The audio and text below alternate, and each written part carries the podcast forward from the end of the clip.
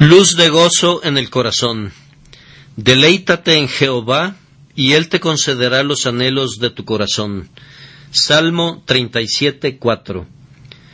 Hay dos enseñanzas en este texto que seguramente son muy sorprendentes para quienes no están familiarizados con la vida de piedad. Para los creyentes sinceros, estas maravillas son hechos reconocidos, pero para el mundo de fuera parecen asuntos muy extraños. Tenemos aquí, primero, la vida de un creyente descrita como un deleite en Dios, y así se nos confirma la gran verdad de Dios, que la religión verdadera rebosa de gozo y felicidad. Las personas impías y los que simplemente profesan de labios para afuera nunca ven a la religión como algo lleno de gozo. Para ellos es únicamente servicio, deber o necesidad, nunca placer ni deleite. ¿Por qué tienen que ir a la casa del Señor? ¿No es a causa de la costumbre, una costumbre que de buen grado evitarían si pudieran? ¿Por qué siguen las ordenanzas de la Iglesia? ¿No es, acaso, por una esperanza farisaica de acumular méritos o por un temor supersticioso? ¿Cuántos no ven la religión como un amuleto para evitar enfermedades o como un mal menor que ofrece una vía de escape al temible juicio? Para ellos el servicio es algo monótono y la adoración produce fatiga. Pregunta a los que pertenecen al mundo lo que piensan de la religión, y a pesar de que practican sus ritos externos, consideran todo deprimente y aburrido. ¡Qué pesado es todo eso! ¿Aman la religión tanto como el burro ama su trabajo, o el caballo el látigo, o el prisionero sus trabajos forzados. Exigen sermones cortos. Y si no se predicaran sermones, mejor. Con cuánta alegría no reducirían las horas del domingo. Ciertamente ellos preferirían que el día del Señor se guardara una vez al mes. La gravosa necesidad de costumbres piadosas pesa sobre ellos igual que el tributo que paga una provincia conquistada. La práctica de la religión la desarrollan de la misma manera que pagan sus impuestos o las cuotas de una autopista. Lo hacen por costumbre. No saben lo que es una ofrenda voluntaria, ni tampoco pueden entender el amor lleno de gozo que produce la comunión de los santos. Sirven a Dios de la manera que Caín lo hizo, quien trajo su ofrenda, es cierto, pero la trajo tardíamente, la trajo porque era costumbre de la familia y no iba a permitir que su hermano lo superara. La trajo del fruto común de la tierra y con un sombrío corazón sin amor. Los caínes de hoy traen las ofrendas que se ven forzados a traer y no mezclan la fe en la sangre de Jesús con lo que traen. Vienen como con pies de plomo a la casa de Dios y se van tan rápido como si tuvieran plumas en los pies sirven a Dios, pero lo hacen porque esperan obtener algún beneficio o porque no se atreven a no servirle. El pensamiento del deleite en la religión es tan extraño para la mayoría de los hombres que en su vocabulario no existen dos palabras más distantes entre sí que santidad y deleite. Ah, pero los creyentes que conocen a Cristo entienden que el deleite y la fe están casados de tan bendita manera que las puertas del infierno no pueden prevalecer para divorciarlos. Los que aman a Dios con todo su corazón encuentran que sus caminos son caminos agradables y sus vías son de paz. Tal gozo, tales desbordantes deleites, Tal sobreabundante bendición descubren los santos en su Señor, que, lejos de servirle por costumbre, quieren seguirle aunque el mundo entero rechace su nombre como algo pernicioso. El temor de Dios no es compulsión, nuestra fe no es una cadena, nuestra profesión no es una prisión. No somos arrastrados a la santidad ni forzados a cumplir con el deber. No, señores, nuestra religión es nuestro recreo, nuestra esperanza es nuestra felicidad, nuestro deber es nuestro deleite. Sé que siempre circulará una calumnia contra la religión de Cristo que afirma que vuelve infelices a los hombres. Pero nunca ha habido un mayor malentendido, una falsedad más vil para maldición del mundo. Debido a que no podemos actuar irresponsablemente, ni pecar descaradamente, ni presumir como siervos del pecado, ustedes piensan que somos infelices. Ah, señores, bien está escrito, el extraño no se entremeterá en su alegría. El secreto del Señor está con aquellos que le temen, y su gozo no puede ser arrebatado por nadie. Déjenme recordarles, sin embargo, que las aguas mansas corren más profundas. El arroyo que murmura sobre las rocas se seca en el verano, pero el río que corre profundo fluye rápidamente, venga sequía o calor, aunque en su superficie se desliza silenciosamente entre los prados.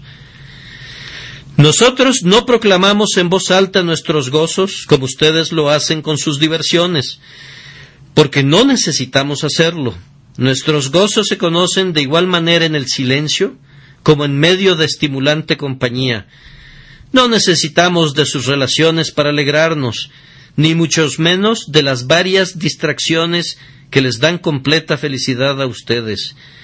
No necesitamos la copa, ni la fiesta, ni violines, ni danza para alegrarnos, tampoco el toro de engorde, ni la bodega repleta de vinos para sentirnos ricos. Nuestra felicidad no está en las criaturas pasajeras, sino en el eterno e inmutable Creador.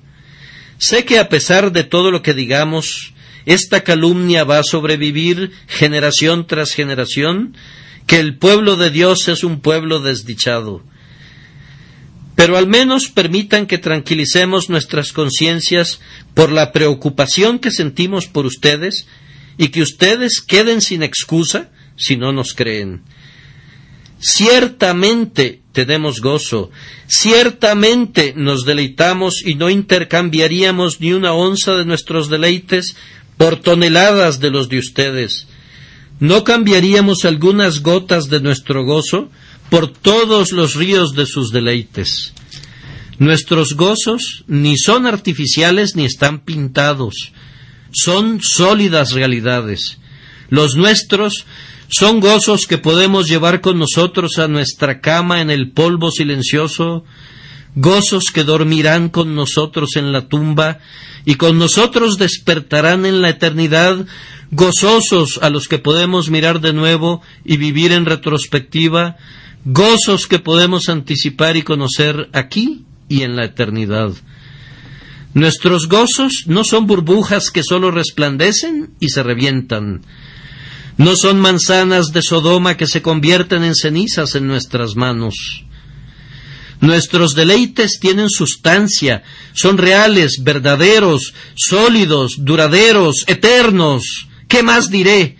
Saquen de sus mentes ese error. El deleite y la verdadera religión están tan unidos como la raíz y la flor, son tan indivisibles como la verdad y la eternidad. Son, de hecho, dos preciosas joyas engarzadas, la una junto a la otra, en la misma montura de oro.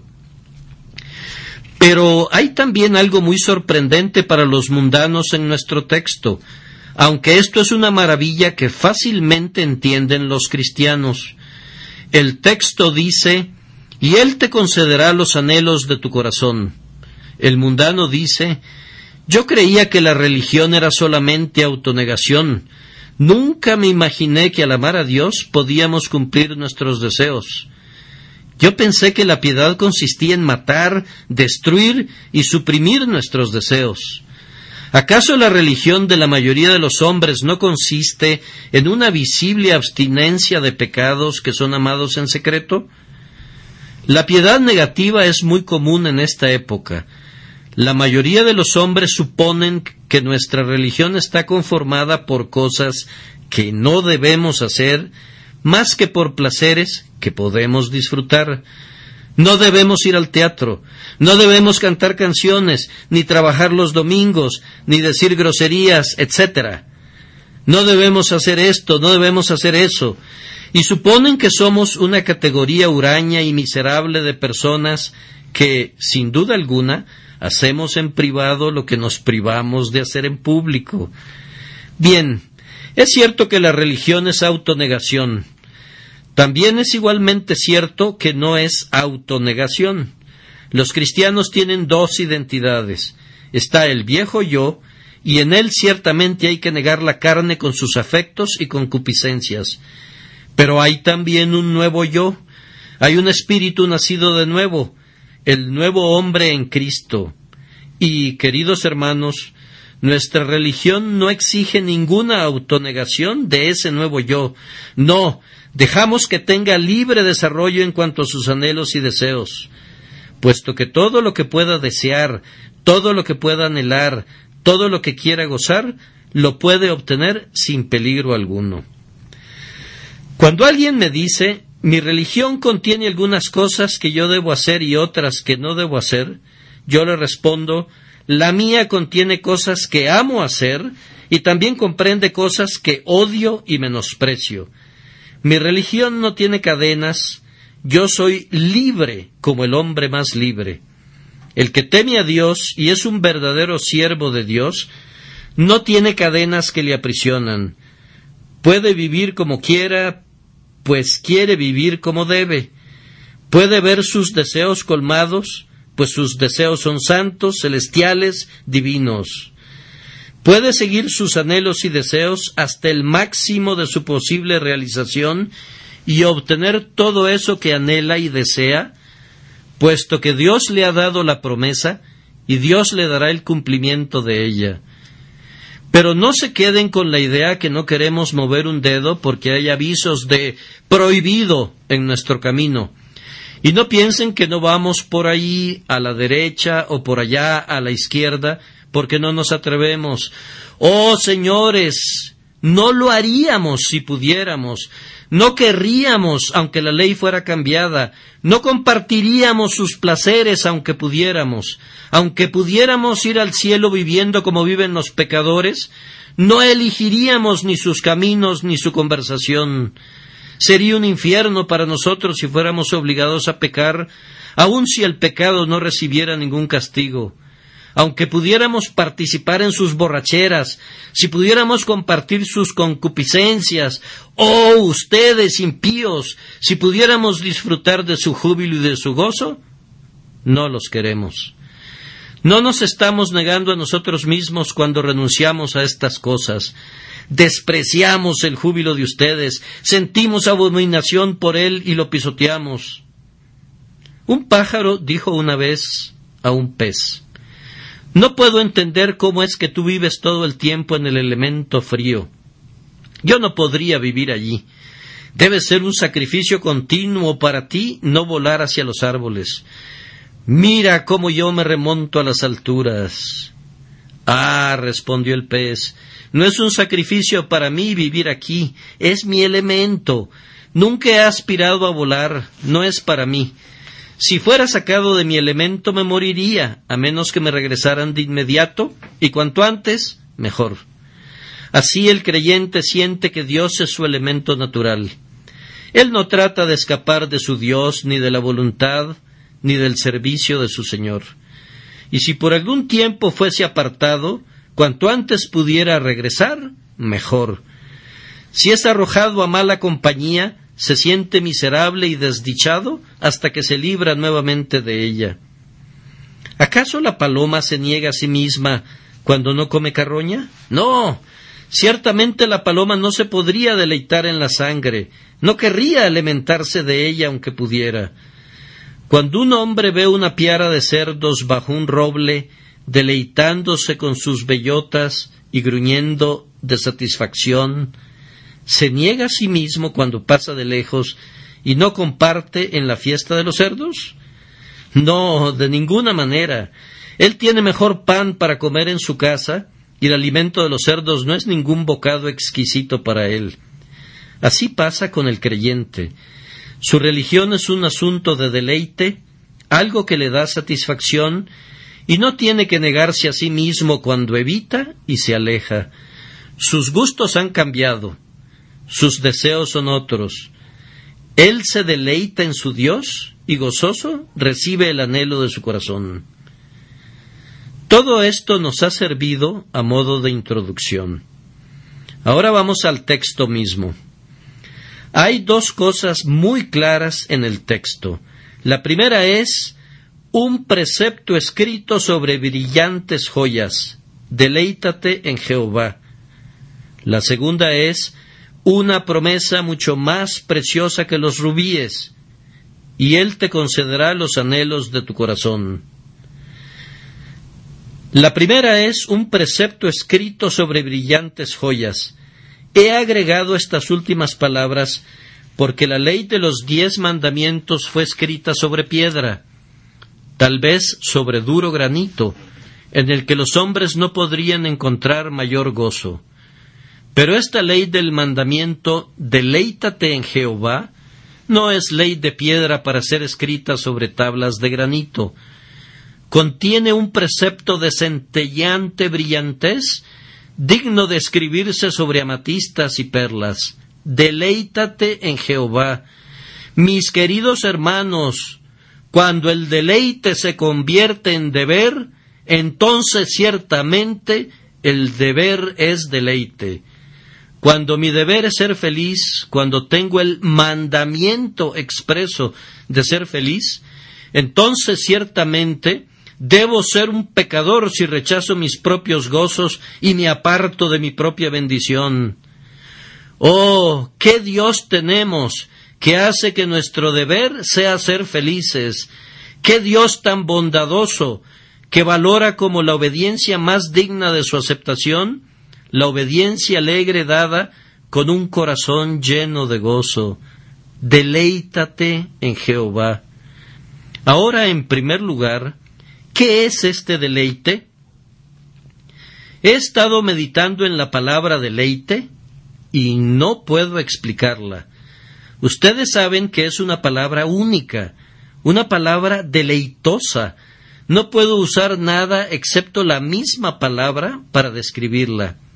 Si la miras, resplandece con luz, brilla como una estrella, más aún, como una constelación brillante, radiante con dulces influencias como las Pléyades. Es gozo, pero es más que eso, es gozo sobreabundante, es descanso, pero es un descanso tal que permite la máxima actividad de cada pasión del alma. Deleite, es júbilo sin frivolidad. Deleite, es paz, pero es más que eso es paz celebrada con festividad, con banderitas colgando en todas las calles y toda la música tocando en el alma. Deleite. ¿A qué podré compararlo? Es una palabra extraviada que pertenece al lenguaje del paraíso, y cuando las palabras santas del Edén volaron al cielo después de la caída, ésta se enredó en las tramas plateadas de la red de la primera promesa, y fue retenida en la tierra para cantar en los oídos de los creyentes. ¿Dónde podré encontrar metáforas para definirla? Puesto que lo humano me falla, déjenme buscar en medio de las criaturas sin pecado de Dios.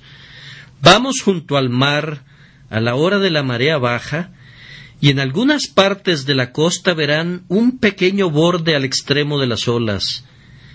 Parece como una bruma, pero un examen más detenido revelará que son millones de pequeñísimos cabaroncitos saltando en todo tipo de posturas y formas en la ola que se retira, en una exuberancia de júbilo y diversión.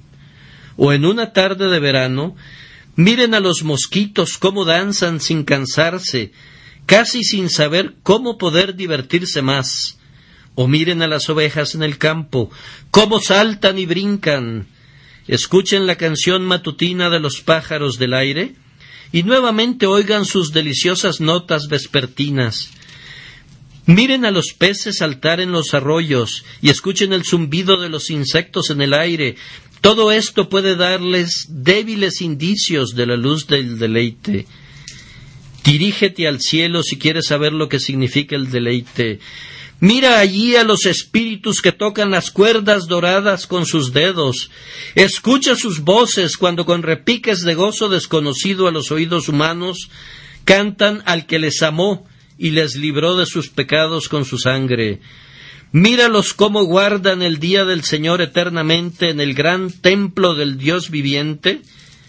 Y mira al trono, y mira, y mira, y mira de nuevo absorto en la gloria, beatificado en Jesús, lleno del cielo, desbordando de sumo gozo. Esto es el deleite.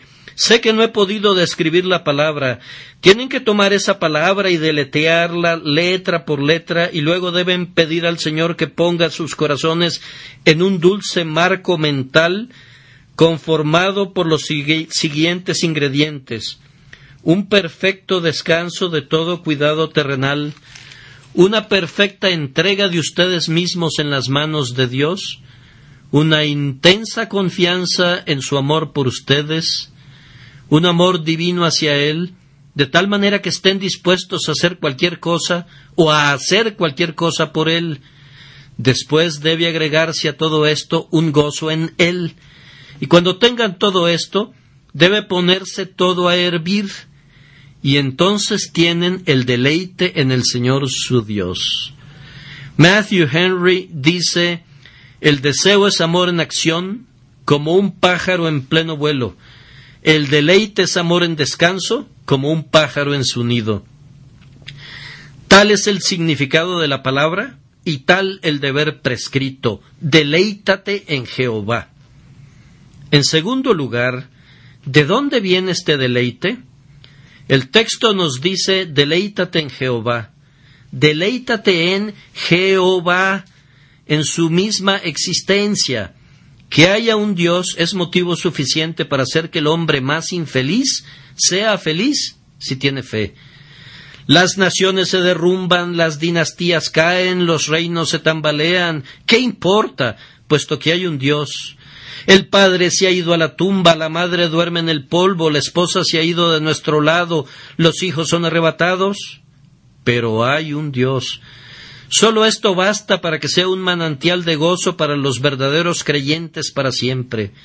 Deleítense también en su dominio. Jehová reina, regocíjese la tierra, Jehová es rey. Venga lo que venga, Él se siente en el trono y gobierna bien todas las cosas. El Señor ha preparado su trono en los cielos, y su reino gobierna sobre todo. De pie en la carroza de la providencia, sostiene las riendas y guía a los veloces caballos de conformidad a su voluntad. Dios es exaltado por sobre los montes y por sobre las colinas. Tiene influencia sobre todas las cosas, tanto sobre las cosas magníficas como sobre las minucias. Alégrate mucho, oh hija de Sión. Jehová es rey eternamente y para siempre. Aleluya, aleluya. Cada atributo de Dios debe ser un rayo fresco en esta luz de sol llena de deleite. Para nosotros que conocemos nuestra insensatez, que Él sea sabio debe ser motivo de gozo. Para los que temblamos a causa de nuestra debilidad, que Él sea todopoderoso debe ser causa de regocijo, que Él sea eterno debe ser siempre el tema de nuestra música, cuando nos damos cuenta que somos hierba y nos secamos como la hierba verde. Que Él sea inmutable debe darnos una canción, pues nosotros cambiamos cada hora y no somos los mismos por mucho rato que Él esté lleno de gracia, que desborde gracia y que en el pacto Él nos haya dado esta gracia que es nuestra, nuestra para limpiarnos, nuestra para guardarnos, nuestra para santificarnos, nuestra para perfeccionarnos, nuestra para llevarnos a la gloria. Todo esto debería impulsarnos a deleitarnos en Él. Oh creyentes, Ustedes están hoy junto a un río muy profundo. A lo mejor ya se han metido en ese río hasta los tobillos y conocen un poco de sus corrientes claras, dulces, celestiales. Pero más adelante la profundidad es mayor y la corriente es más deleitosa aún. Ven y lánzate en ese río, sumérgete ahora en la corriente, sumérgete en el mar sin límites de la divinidad. Piérdete en su inmensidad. Deja que sus atributos cubran toda tu debilidad y toda tu insensatez y todas las otras cosas que te hacen gemir y que te deprimen. Regocíjate en Él, aunque no te puedas regocijar en ti mismo. Triunfa en el Dios de Israel, aunque en ti mismo exista una razón para desesperar. El cristiano también siente que puede deleitarse en todo lo que Dios ha hecho en el pasado, esos salmos que terminan con porque para siempre es su misericordia, donde encontramos divisiones tales como estas. Og, el rey de Basán, porque para siempre es su misericordia. Seón, el rey amorreo, porque para siempre es su misericordia. Todas estas repeticiones nos muestran que el pueblo de Dios en tiempos antiguos estaba habituado a pensar mucho en las acciones de Dios de tal forma que no las amontonaba en el lomo de un solo versículo, sino que las dividía con el objeto de tener un cántico para cada una de, ellas. Así que el pueblo de Dios debe recordar las obras del Señor, deben contar sus hechos poderosos, deben cantar Tu diestra, oh Jehová, ha quebrantado al enemigo. Jehová es un guerrero, Jehová es su nombre. Cantaré a Jehová, pues se ha enaltecido grandemente. Deben continuar recordando sus obras hasta llegar a las obras de la gracia en sus propios corazones. Y al llegar a este punto, deben cantar con mayor dulzura que antes. No deben dejar de cantar, puesto que las nuevas misericordias fluyen hacia ustedes cada día, y cada día se debe de elevar una alabanza y cada noche debe ser un testigo de su gracia. Deleítate en Jehová. Si todo eso que ya he mencionado no fuera suficiente, podríamos deleitarnos en todo lo que Dios va a realizar en todos los triunfos espléndidos que todavía tiene que lograr, en todas las glorias de los últimos días, en los esplendores de su trono, cuando todos los ejércitos de Dios se encuentren por fin, en su triunfo sobre la muerte y el infierno, y en su victoria final sobre el pecado, cuando haga que toda la tierra se llene con su alabanza. Oh, hermanos míos, el tiempo no nos alcanzaría, la eternidad podría no ser suficiente ciertamente para hacer una lista de todos los diferentes puntos del santo deleite que los creyentes pueden encontrar en el Señor su Dios cuando se encuentran en un marco mental espiritual. Deben deleitarse en Dios Padre, en su eterno amor por ustedes cuando no había nada amable en ustedes, en la elección de sus almas, en la justificación de ustedes en Cristo, en dar a su unigénito Hijo para redimirlos del infierno. Deben deleitarse en Jesús, deben decir lo que su brazo ha hecho, qué despojos de la muerte obtuvo, cantar únicamente a su querido nombre, digno es el Cordero. Deben deleitarse en Dios Espíritu Santo, en sus operaciones que dan vida, en sus iluminaciones, en sus consolaciones, en la fortaleza que les da, en la sabiduría que les imparte, en la fidelidad con que les cuida y en la certidumbre que al final les va a perfeccionar para ser dignos de participar de la herencia de los santos en la luz. Y podríamos tomar aquí ramificaciones que llevan a miles de temas Deleítense en Dios como su Padre, como su amigo, como su ayudador. Deleítense ustedes en Jesucristo como su hermano, como su prometido, como su pastor, como su todo en todo. Deleítense en Cristo en todos sus oficios, como profeta, sacerdote y rey. Triunfen en Él porque mirra, aloe y casia exhalan todas sus vestiduras. Deleítense en Cristo, en su gloria y en su humillación, en su cruz y en su corona, en su pesebre y en su triunfo eterno, en el que llevó cautiva a la cautividad. Deleítense en el Espíritu Santo, en todos sus varios tratos con las mentes de los hombres. Deleítense en Pentecostés y en los muchos Pentecostés que todavía vendrán. Y, pero mejor concluimos. ¿Qué más podemos decir? Seguramente podríamos hablar sin parar. Deleítate en Jehová, ese grandioso tema lleno de gozo y sin fronteras, y deleítate en Él para siempre. Ahora surge otra pregunta. ¿Cuándo debe practicarse este deleite? Deleítate en Jehová. Los preceptos que no tienen límite de tiempo son para observancia perpetua. Mi texto no dice deleítate en Jehová ocasionalmente o a veces, sino siempre. Hay dos ocasiones en las que es difícil deleitarse en Dios y por lo tanto voy a mencionarlas. Es difícil deleitarse en Dios cuando todo nos sale bien. Oh, te oigo decir, no puedo entender eso. Ese es el tiempo cuando más me deleito en Dios. Hermano, me temo que ese es el tiempo en que menos te deleitas en Dios. Bueno, pero cuando estoy rodeado de comodidades, cuando la providencia me sonríe, entonces me puedo deleitar en Dios. Alto ahí. ¿Estás seguro de eso? ¿No es posible que a menudo estás deleitándote en sus misericordias más que en Él, deleitándote en la criatura más que en el Creador? Me temo, hermanos míos, que los tiempos de mayor tentación son los días en que el sol brilla para nosotros. Muy bien podemos orar en todo tiempo de riqueza, líbranos, Señor.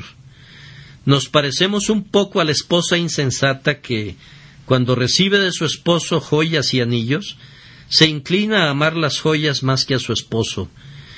Hemos conocido a muchos creyentes que han recibido gracias y misericordias y han tenido grandes privilegios y han venido a gloriarse más en las misericordias y en los privilegios que en su Dios. Cuando la bodega de vino se encuentra repleta, es difícil amar a Dios más que a los viñedos. Cuando se tiene una cosecha abundante, es más difícil pensar en Dios que en las gavillas.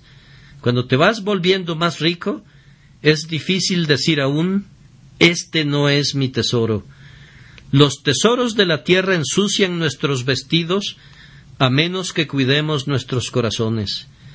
Nuestra alma se pega al polvo y el polvo no es propicio para la devoción. Oh, presta atención, creyente rico, y deleítate en Dios, no en tus ranchos, ni en tus terrenos, en tus jardines, ni en tus casas, tus departamentos, ni tus bienes raíces. Pues si te deleitas en estas cosas, tu oro y tu plata se corrompen, y la polilla destruye tus vestidos, y la plaga pronto vendrá sobre tu herencia. Di, estas cosas no son mi porción, Jehová es mi porción, ha dicho mi alma. Otra circunstancia en la que es difícil deleitarse en Dios, no tan difícil como en la primera, es cuando todo nos sale mal. Entonces podemos tener la tendencia a decir con el viejo Jacob, contra mí son todas estas cosas. Cuán noble oportunidad Job dejó escapar cuando vino siervo tras siervo a decirle que todo se había perdido, cuando estaba sentado en medio de las cenizas y tomaba un pedazo de tiesto para rascarse con él. Si se hubiera puesto de pie y hubiera dicho Ciertamente me has alegrado, oh Jehová, con tus hechos, grito de gozo por las palabras de tus manos, qué triunfo de fe hubiera conseguido. Si hubiera podido ser ese tipo de hombre de fe para con Dios, Job habría sido el carácter más espléndido que tendríamos en todas las santas escrituras.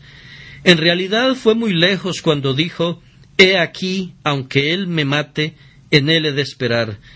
Vemos allí hablando a un hombre a quien Dios había hecho poderoso, pero si hubiera podido deleitarse más en Dios cuando estaba cubierto de llagas y las ampollas se le reventaban, eso hubiera sido casi sobrehumano. Pienso que puedo decir que eso hubiera sido equivalente a todo lo que la gracia puede realizar en un hombre. Sin embargo, cuán a menudo he observado que los creyentes se gozan en Dios más prontamente en medio de las aflicciones que cuando gozan de prosperidad. He visto al hisopo crecer en el Líbano y he visto al cedro crecer sobre la pared. He visto a grandes santos donde había poca misericordia, y he visto a santos desperdiciados allí donde había grandes bendiciones providenciales. Los pájaros de Dios cantan mejor en jaulas, y la alabanza a Dios suena mejor en la boca del horno de la aflicción que en la cima del monte de la comunión. Me parece a mí que estamos constituidos de tal manera que a menos que Dios no tense las cuerdas de nuestro corazón con dolor y aflicción, nunca emitiremos una dulce melodía para Él. Es difícil, es muy difícil que un hombre diga, cuando todo sostén terrenal ya ha cedido, que aunque la higuera no florezca ni en las vides haya fruto, aunque falle el producto del olivo y los campos no produzcan alimento, aunque se acaben las ovejas del redil y no haya vacas en los establos, con todo eso que diga yo me alegraré en Jehová y me gozaré en el Dios de mi salvación. Sin embargo, por gracia, en todo momento debemos deleitarnos en Dios. Pero escucho una voz que dice pero ¿cuándo debe sentirse miserable el cristiano? Nunca, hermano, nunca. Pero ni siquiera algunas veces. No, si cumple con su deber, no. Pero ¿no debe un santo ser abatido algunas veces? Los santos se abaten, pero no deberían estarlo. Bueno, pero muchos de los santos de Dios están llenos de dudas y temores. Sé que es así y es lamentable que suceda, pero algunos de los hijos de Dios guardan luto toda su vida, por su propia culpa, pues el Señor no les ha pedido eso. Las Escrituras nos enseñan regocijaos en el Señor siempre, dice el apóstol. Otra vez os lo digo, regocijaos. Pero ¿acaso no hay momentos en los que nos podemos entregar a nuestra vena melancólica y cultivar la tristeza? Bueno, si lo haces así, verás que pronto crece. Dios a menudo trata a sus hijos como sé que algunos padres lo hacen con sus hijos. Si sus hijos oran pidiendo aflicciones, las tendrán hasta que comiencen a pedir con diez veces más ganas que los libre de ellas. Si el pueblo de Dios no clama por nada, pronto tendrán algo por lo cual clamar. Si quieren agregar miseria a su vida, Pronto verán muchas miserias sumadas a las suyas. Pero en cuanto a la promesa y en cuanto al precepto, es la responsabilidad constante y el trabajo diario cada hora del verdadero creyente deleitarse en el Señor su Dios. Antes de dejar este punto, respondo a otra pregunta. ¿Por qué es tan raro deleitarse en Dios? ¿Por qué se ve a tantos cristianos deprimidos? A tantos cristianos que dudan? ¿Por qué vemos también a tantas personas cuya religión más bien parece un yugo, un yugo por cierto muy pesado? Me temo que se debe a que por un lado hay poca religión genuina y por el otro hay muy poca religión de tonos profundos, en lo poco que hay de genuino. No me sorprende que sea infeliz el hombre que tiene una religión que no es del corazón. Habrán visto gente con perros de ciertas razas que no gustan del agua, y si los meten al agua, con qué prontitud salen de ella. Pero hay perros de otras razas que nadan horas y horas y se deleitan en ello. Así entonces, hay personas que profesan ser cristianos, pero que son reconocidos hipócritas por el hecho que su religión está en contra de su voluntad. Han sido llevados a la religión y desean salirse pronto. Pero el verdadero cristiano se entrega a su religión con ardor y deleite por la gracia divina, la ama, se deleite en ella. Una de las mejores pruebas para discernir entre un hipócrita y un verdadero cristiano es esta. Job dice del hipócrita ¿Se deleitará en el Todopoderoso? No. El hipócrita estará disgusto. El hipócrita se verá infeliz. El hipócrita se tornará tan miserable como lo puede ser alguien llegado su momento. Nunca pudo y nunca puede y nunca podrá deleitarse en Dios como regla. Puede experimentar cierto gozo en las circunstancias externas, pues aún Herodes escuchaba con agrado a Juan, pero eso es solo un espasmo, Solo el verdadero creyente puede tener una constante y permanente satisfacción y deleite en el servicio y el amor de Dios. Esta es una evidencia tan segura e infalible que si alguno de ustedes se deleita en Dios, yo concluyo sin ninguna duda que su alma se ha salvado. Pero si por otro lado alguno de ustedes no experimenta ningún deleite en Dios de ningún tipo, yo dudaría que haya conocido a Dios, pues de haberlo conocido debería experimentar algún grado de deleite en él. Pero ¿de qué sirve este deleite? podrá preguntar alguien. ¿Por qué los cristianos deben ser personas alegres? Pues es bueno en todos los sentidos. Es bueno para nuestro Dios. Cuando nosotros somos felices, damos honor a Dios. También es bueno para nosotros. Eso nos fortalece. No os entristezcáis, porque el gozo de Jehová es vuestra fortaleza. Es bueno para los impíos, porque cuando ven que los cristianos se alegran, ansían ser creyentes ellos también. Es bueno para nuestros hermanos cristianos, los consuela y les levanta el ánimo. Si por el contrario nos vemos deprimidos, propagaremos la enfermedad y otros estarán infelices y deprimidos también. Por todas estas razones y por muchas más que podrían argumentarse, es una cosa buena y placentera que un creyente se deleite en Dios. Ahora voy a referirme al segundo punto del tema brevemente. Y Él te concederá los anhelos de tu corazón. Aquí tenemos una promesa más preciosa que los rubíes. ¿Qué conexión hay entre la primera parte del texto y la segunda? Deleítate en Jehová y Él te concederá los anhelos de tu corazón. Hay esta conexión. Los que se deleitan en Jehová califican para que se cumpla en ellos la promesa. Están calificados en primer lugar en cuanto a sus deseos. ¿No sería sensato que Dios cumpliera los deseos de los corazones de todo el mundo? Sería más bien la ruina de ellos. Una de las mejores cosas que hace el Señor a favor de ciertos hombres es contenerlos y frustrarles el camino. Muchos hombres han llegado al cielo porque no les fueron cumplidos sus deseos, y más bien se hubieran ido al infierno si se les hubieran cumplido.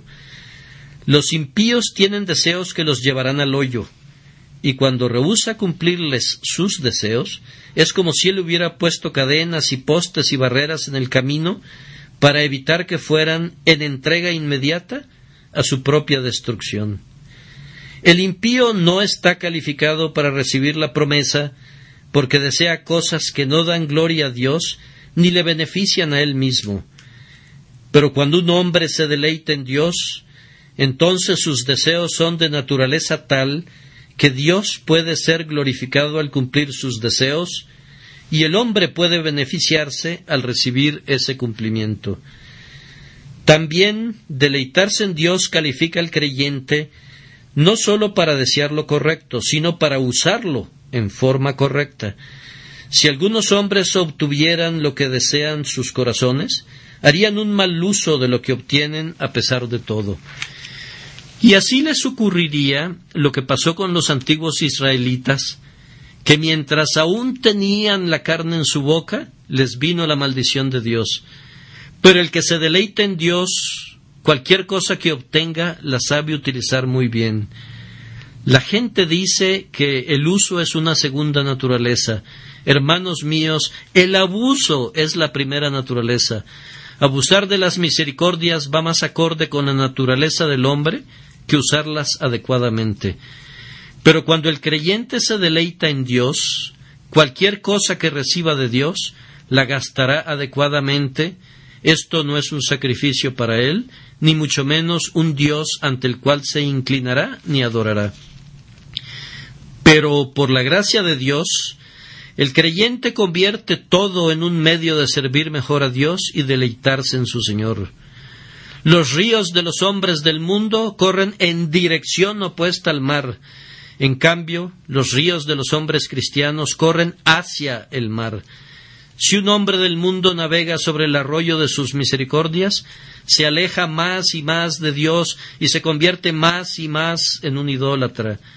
Pero cuando el cristiano recibe misericordias, navega cada vez más cerca de su Dios.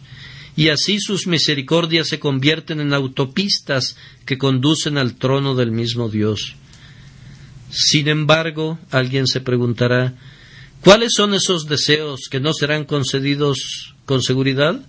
Ahora, hermanos míos, debemos identificar a los que se deleitan en Dios y estoy seguro que el radio de acción de sus deseos es bastante limitado.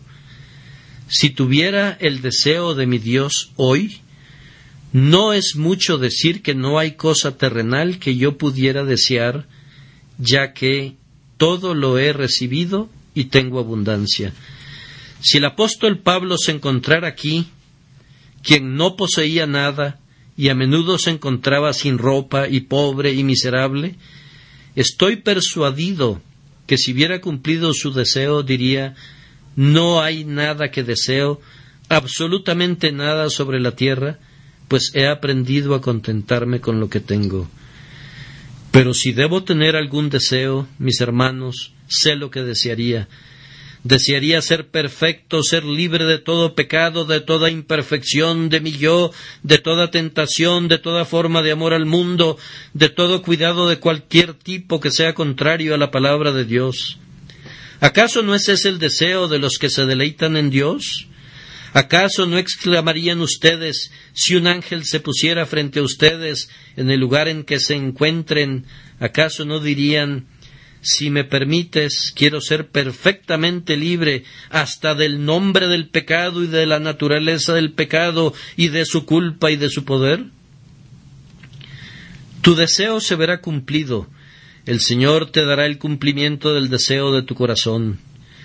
Pero oigo que alguien comenta si pudiera ver mi deseo cumplido, sería que yo pudiera vivir más cerca de Cristo, que yo pudiera tener una comunión más constante con Él, Anhelo conocerle a Él y el poder de su resurrección, habiendo, hecho, habiendo sido hecho semejante a Él en su muerte. Hermano mío, me uno a tu deseo. Estoy seguro que si te ofrecieran diez reinos por un lado y esta comunión con Cristo por el otro, ¿me equivoco acaso cuando digo que prefieres tener comunión con Cristo a todos esos reinos? Pues bien, el Señor te concederá los anhelos de tu corazón. Solamente deleítate en Jehová. Alguien más dice, si yo pudiera haber cumplido mi deseo, quisiera tener todas esas cosas, pero quisiera poder serle útil todo el tiempo. Ah, ser útil.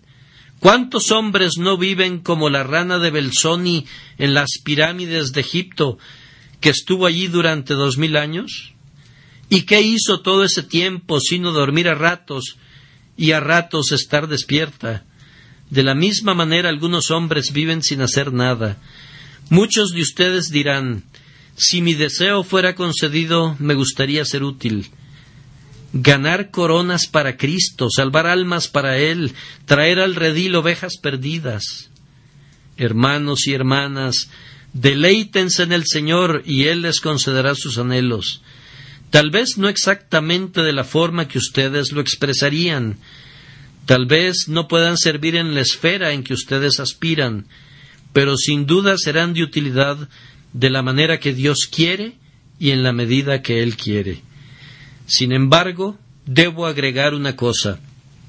Tengo un deseo que si lo pudiera compartir sabiendo que me será concedido, sería este. Anhelo que todos ustedes se conviertan, madres y padres. ¿Acaso no dicen ustedes el anhelo de mi corazón es que mis hijos se salven?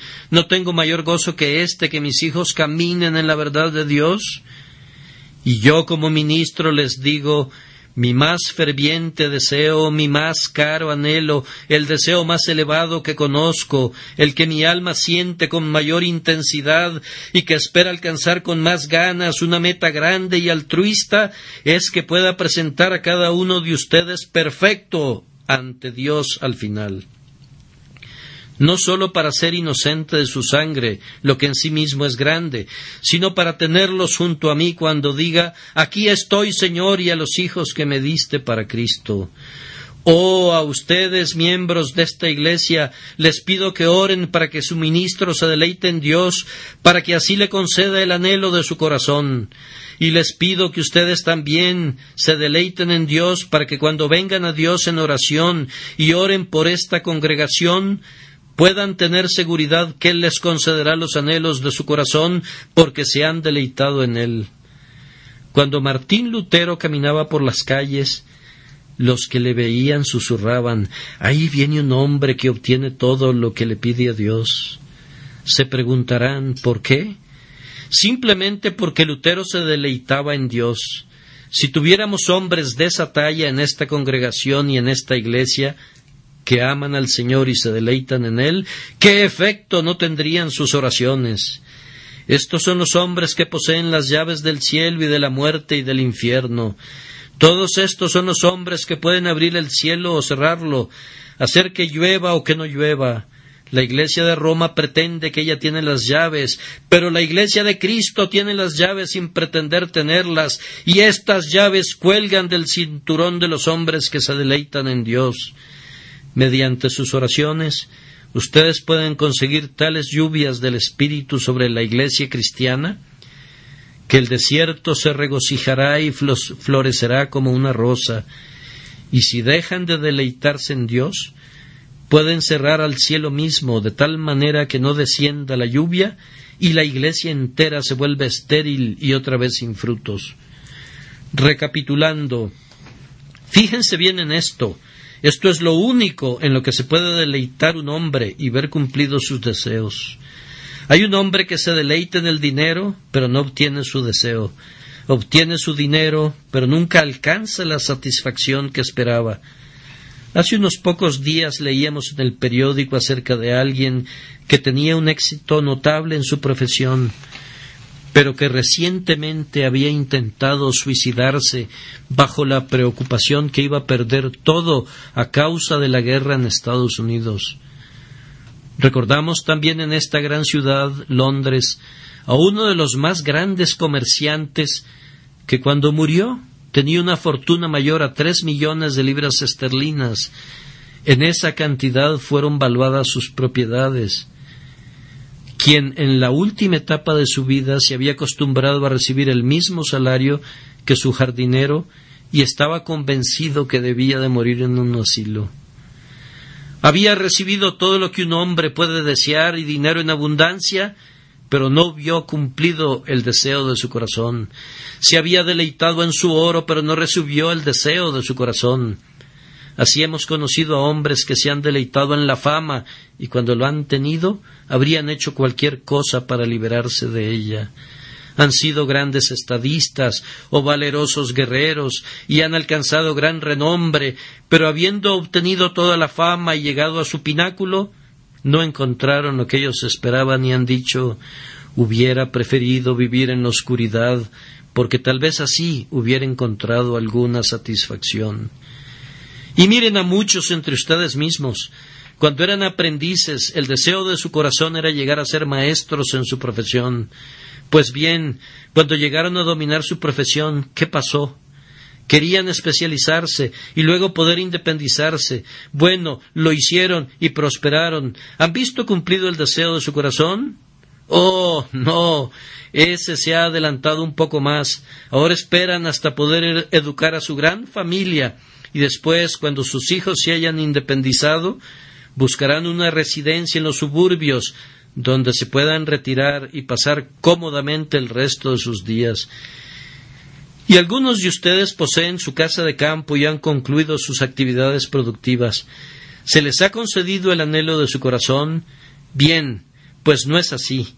Hay algo todavía que desean. Ah, sí, obtener el deseo del corazón de un hombre es como perseguir a un fantasma. Está aquí y allí y en todas partes. En un momento está sobre una colina y al ratito está allá abajo en el valle. Salta sobre él, pero ahora ya está sobre la siguiente colina allá y en la que sigue y tu búsqueda es inútil. En este mundo la satisfacción es como el diamante que el necio ve colocado al pie del arco iris corre para tomarlo, pero conforme avanza el arco iris se aleja para mantener siempre la misma distancia y nunca puede encontrar lo que esperaba. Si quieres tener el deseo de tu corazón, deleítate en tu Dios, dale tu amor, dale tu corazón, lánzate a lo profundo del arroyo y tendrás todo lo que pudieras desear.